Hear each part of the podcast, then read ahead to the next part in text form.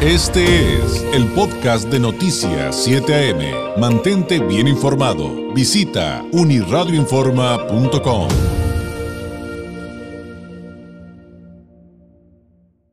Lo prometido es deuda y también porque usted nos los ha dicho mucho. Eh, dicen, oye, es que tienes que platicar de lo que está pasando en, este, los diferentes fraccionamientos, zonas de la ciudad. Eh, hay asuntos de movilidad, de tráfico, falta de solución, bueno, todo tipo de, de, cosas. Y, y, un tema recurrente ha sido, eh, entre otros, por ejemplo, el de la famosa glorieta de Santa Fe y demás. Pero bueno, punto de aparte, esta mañana me acompaña aquí en el estudio Bernardo Cisneros, él es presidente del Comité de Vecinos de Real de San Antonio. Bernardo, ¿cómo estás? Qué gusto verte, muy buenos días. Hola David, muy buenos días, buenos días a tu radio escuchas, a tus seguidores también aquí a través de Facebook, Facebook Live. ¿eh? Gracias, grabado. gracias. Sal, eh. Saludos a todos, eh, que, que, que, ya se, luego me regañan que porque no leo todos los comentarios, de verdad no me alcanza a leer a todos, pero ahorita, ahorita desahogamos más. Oye, Bernardo. ¿cuáles son los problemas que están enfrentando en Real de San Antonio? Que sé que de alguna manera, por lo que nos has comentado previamente, evidentemente se ligan con los de otros fraccionamientos que al final hacen reclamos de diferentes naturalezas a la autoridad. Pero si te pregunto como presidente del Comité de Vecinos de Real de San Antonio, eh, ¿cuál es la situación? Bueno, me imagino que ha de haber varias, ¿no? Pero ¿cuáles son las situaciones eh, prioritarias que en este momento le reclaman a la autoridad? ¿Qué nos puedes contar de lo que están viviendo? Bueno, los problemas principales, David, ahí que vivimos es que eh, hay carencia de agua potable. Precisamente aquí varios vecinos ya me han insistido mucho que la falta de agua, la falta de agua, la falta de agua. Las razones de la falta de agua son muchas, eh, pretextos también son muchos. Eh, seguridad, afortunadamente, es un fraccionamiento tranquilo. Estamos cerca del distrito 13, sin embargo, no quito el dedo del renglón en decirle allí a supervisores o jefes de distrito que han llegado que por favor, pues no porque estén cerca, nos dejen a la, buena de Dios. Platiqué hace días con una supervisora del distrito 13 de Santa Fe de la dirección de, la dirección de policía y municipal y me dijo que sí se dan sus rondines. Un problema que tenemos y que su servidor batalla desde hace prácticamente 15 años, ya voy a hacer una fiesta de 15 años, los voy a invitar, es en el proceso de entrega-recepción del fraccionamiento. ¿Por qué es un proceso que se batalla? Porque la autoridad no tiene la sensibilidad. No lo digo ahorita, ¿eh? definitivamente tampoco no le voy a cargar las, las pulgas al perro más flaco, refiriéndonos en buen sentido de la palabra al actual ayuntamiento, porque es un problema que se viene eh, arrastrando desde que el fraccionamiento se, se, hizo fraccionamiento, valga la redundancia. Sí, desde que existe, básicamente. Desde que existe hace prácticamente 22 años. Allí un grupo de vecinos en el 2015 intentó, formó un comité de vecinos, intentó eh, eh, que se diera ese paso, la entrega-recepción, por una cosa o por otra. Primero porque no había un acercamiento con la fraccionadora. Eh, ¿Puedo decir el nombre? Sí, claro. la fraccionadora Frisa, porque tampoco no había un buen acercamiento con las autoridades. El problema aquí ya no es muchas veces las fraccionadoras, el problema es que si tú no sabes, como ciudadano, dar, seguimiento a un proceso que inicias, te trae una vuelta y vuelta, y aún así sab uh, al saber cómo hacerle te traen a vuelta y vuelta. Pero es peor porque muchas veces nos perdemos, que nos traen de una dependencia a otra. Entonces aquí lo importante primero es hacer un escrito de petición debidamente redactado a la autoridad, enviado artículo octavo constitucional, derecho de petición, derecho de la autoridad de responder. ¿Por qué? Porque eh, es muy claro ese artículo, hay que eh, pedir las cosas de manera pacífica y ordenada. Entonces, va uno, presenta el escrito de petición y ya la autoridad, ahorita a través de las famosas ventanillas de atención ciudadana, canaliza esa petición al alcalde. Uno le dirige al alcalde el escrito de petición, el alcalde lo baja, lo pasa a la, a la, ventanilla de atención ciudadana y la ventanilla de atención ciudadana, por órdenes precisamente del alcalde en turno, lo canaliza, por ejemplo, en este caso o en la anterior administración a la Secretaría de Desarrollo Urbano y Ecología, ahora Secretaría de Desarrollo Urbano, Territorial y Ambiental, uy, nombre largo, y de ahí uno le tiene que dar seguimiento.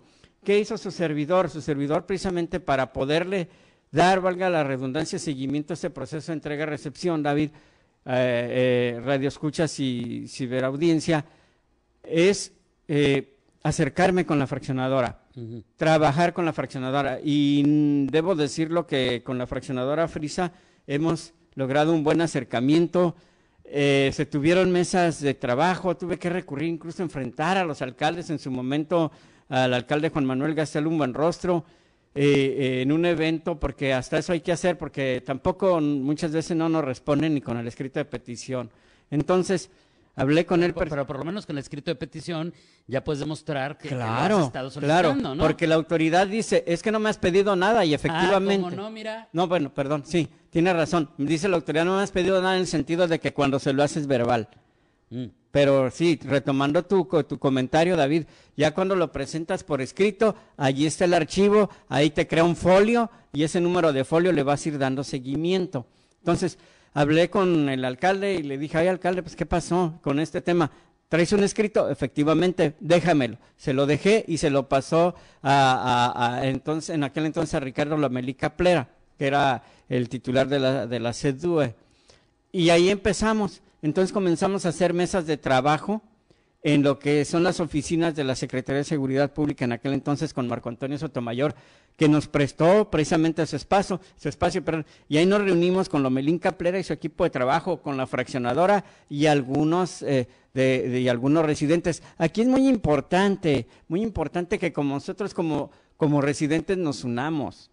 Claro. Porque si no hay unión, pasa lo que ocurre en todos los comités de vecinos, y lo voy a decir, yo no me estoy quejando, yo hago mi labor como presidente del comité de vecinos comprometida, sin salario, sin pedirles ninguna cuota, de nada a mis, a mis representados, pero es muy importante que todos nos unamos, pues, que, que, que, no antepongamos que hoy tengo mucho trabajo, que llegué cansado, sí, todos tenemos trabajo, todos llegamos cansados, pero un día podemos decir, bueno, pues hoy voy y acompaño al presidente, porque en todos los comités de vecinos por lo regular o trabaja el presidente o trabaja el secretario del comité de vecino y los demás que forman parte de las vocalías, pues son eh, ahora sí vocalías de adorno. Oye, y entonces, ¿cómo va lo, lo, de la entrega del fraccionamiento al ah, municipio? Porque además habría que poner también sobre la mesa el asunto de que mientras no estén entregados al fraccionamiento, pues la autoridad se escuda en no te puedo dar tales servicios. Digo, si ha habido autoridades en, diversos momentos de nuestra historia que dicen, pues es que aunque no esté entregado, pues yo tengo la obligación de atender a mis ciudadanos y punto. Pero la generalidad es, no te puedo dar esos servicios, qué pena, bye. Pero ¿en, qué, punto, ¿en qué punto va? Pues estamos estancados lamentablemente y sí, efectivamente, David, el artículo 189 de la ley de urbanización del Estado de Baja California establece muy claro no se pueden brindar los servicios básicos, así lo establezca el artículo 115 constitucional, empresar servicios de seguridad, obra pública, recolección de basura, efectivamente, ahí la ley, yo siempre les digo, cuando eh, tengo estas pláticas con las autoridades, cuando la ley quiere ser muy, muy, muy, muy legaloide, es legaloide. Cuando no, bueno, ahí lo vemos. Hay fraccionamientos que se han creado de la noche a la mañana. ¿Por qué falta el agua? Pues la escasez. Lo hemos leído, lo hemos escuchado, lo, sabemos que no hay agua, no llueve, nos van a reducir el agua del río Bravo. ¿verdad? Entonces. ya les avisaron a varios estados de Estados Unidos que ahí viene la crisis peor, ¿eh? Exactamente. ¿Qué pasa? También hay mucha inconsciencia de los ciudadanos, no toda la autoridad el culpable. También el ciudadano que lava carros, que lava patios. Eh, bueno, a mí me ha tocado como presidente del comité de vecinos me he enfrentado y he sido, y he sido víctima a punto de, hasta de agresiones físicas. ¿Por qué? Porque ya no le puedes decir al vecino, oye, no hagas eso, es que yo pago el agua, señores, conciencia. Entonces, sí, los servicios que se han logrado dar en fraccionamiento no entregados, no porque la autoridad sea sensible, sino porque nunca falta, y yo creo que tú lo has vivido en tu fraccionamiento, de que ahí vive un funcionario de rango menor trabaja en el ayuntamiento, en el gobierno del estado, lo conocen los vecinos. Ah, mira, fulano es, trabaja en X dependencia y se acercan. Oye, fulanito, échanos la mano y fulanito con tal de quedar bien con su jefe, va, oiga jefe, mire, y es como se ha logrado y así se logró en el fraccionamiento real de San Antonio. Yo, su servidor llegó allí en el 2006 ese fraccionamiento Entonces decía en el 2005 ya se estaba, ya se había hecho un comité, pero los, los, vecinos se dan por vencidos, los del comité, porque no, no fueron escuchados, porque los traían de aquí para allá. Entonces sí se necesita un compromiso como uno como, como representante de un fraccionamiento de una colonia a estar como cuchillito de palo, joda y sas. Claro. Duro y duro y duro. Entonces, hoy veo la insensibilidad de la actual eh, administración porque no hemos hecho mesas de trabajo.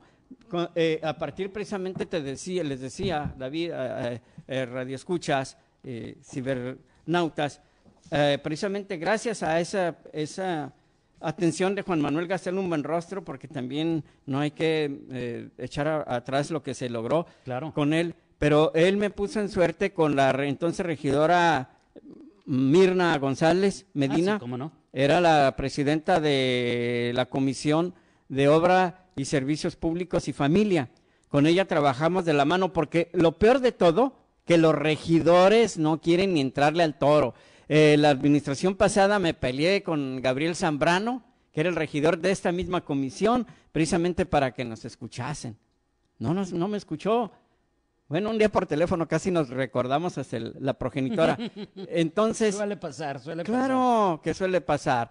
Entonces, eh, ¿qué pasó aquí? Se logró sacar un programa, precisamente un programa especial. Aquí lo tengo en el, en el periódico oficial de. Ay, nomás que va a brillar aquí, bueno, a ver si lo podemos ver.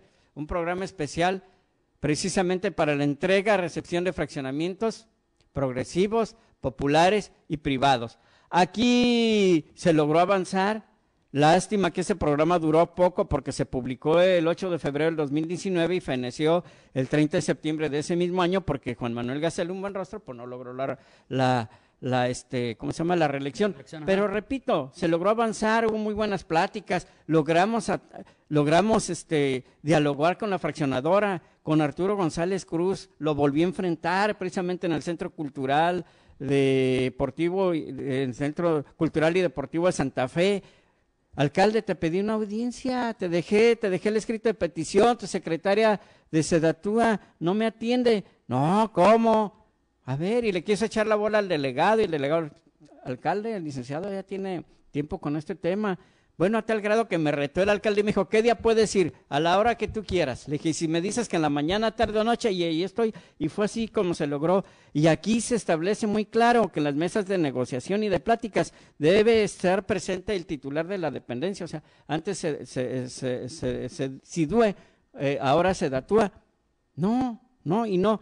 Y, entonces, y pláticas y pláticas, y es. Entonces aquí necesitamos también mucha paciencia persistencia y paciencia. Mi paciencia y mi resistencia no me, no me permiten dar un paso atrás y voy a lograr el objetivo de la entrega-recepción de este Oye, Bernardo, creo que ya se nos acaba el tiempo, pero creo, que el mensaje eh, en este momento, además de, exponer lo que está sucediendo en Real de San Antonio, por supuesto, que, es parte de, nuestro objetivo, eh, es eh, el, el que entendamos, como tú ya bien lo explicaste, y creo que quedó muy claro, creo que fue muy preciso, el que entendamos como para resolver algo en nuestra comunidad tenemos que unirnos todos. Definitivamente. sí, claro.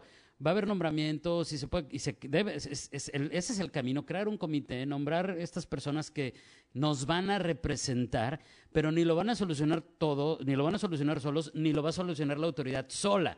Entonces, creo que eso es lo más valioso de esta plática.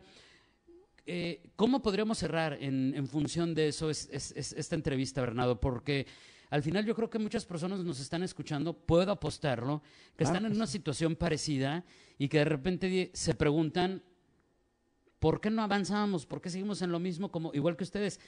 ¿Y ustedes tienen, cuánto me dices que llevan así, 15 años? Yo llevo 15 años luchando. 15 años, pero tú también sabes que hay fraccionamientos que llevan así 20 años, 30 años y no logran salir de esto. ¿Qué, ¿Qué, les podrías decir? ¿Qué les podría decir? Que se unan, que si la fraccionadora existe, que se acerquen a la fraccionadora porque es un porque otra de las cosas es que dice la autoridad muy fácil, es que la fraccionadora no se acerca. No, espérame, pues la fraccionadora sí se acerca, pero a que le des permisos de construcción.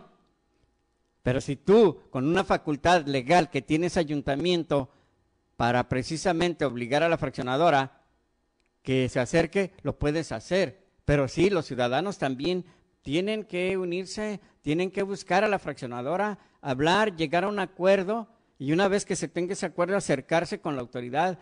Por supuesto que esta es la mejor solución, David.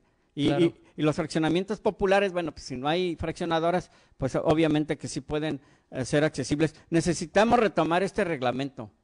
Este reglamento nos va a ayudar bastante. Este que les diga, este programa especial nos va a ayudar bastante, reitero, a, fraccionadoras, a, a, desarrollos populares, a fraccionamientos populares, progresivos y privados.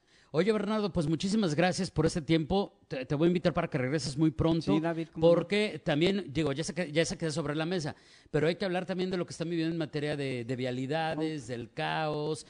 De, también te decía, todo esto que se va uniendo con el resto de los fraccionamientos de, la zona y qué se podría proponer, porque también sé que tú representas el Real de San Antonio, pero que también ustedes, según tengo entendido, ustedes se reúnen con los presidentes de los comités de otros fraccionamientos y, buscan soluciones también en conjunto y eso también me gustaría que lo platicáramos en algún momento. Claro que sí, con gusto hablamos de la glorieta, ¿no? Por ahí en una entrevista en un canal de televisión dije, pues primero nos vamos a ahogar y luego, y luego vamos a respirar porque el programa Respira de la gobernadora Marina del Pilar Ávila Olmeda pues no lo vemos por ningún lado. Hoy tuve que vestirme de luces como torero toreando carros y a la Checo Pérez para salir pronto y llegar aquí a la entrevista. Oye, eso de la glorita y de Santa Fe es un temazo, ¿eh? Pues quedamos pendientes de tratarlo entonces. Dice el dicho, pídeme y nos casamos, David, aquí estamos contigo. ya está. Gracias, es el licenciado Bernardo de Cisneros, presidente del Comité de Vecinos de Real de San Antonio. Este fue el podcast de Noticias 7am. Mantente bien informado. Visita unirradioinforma.com.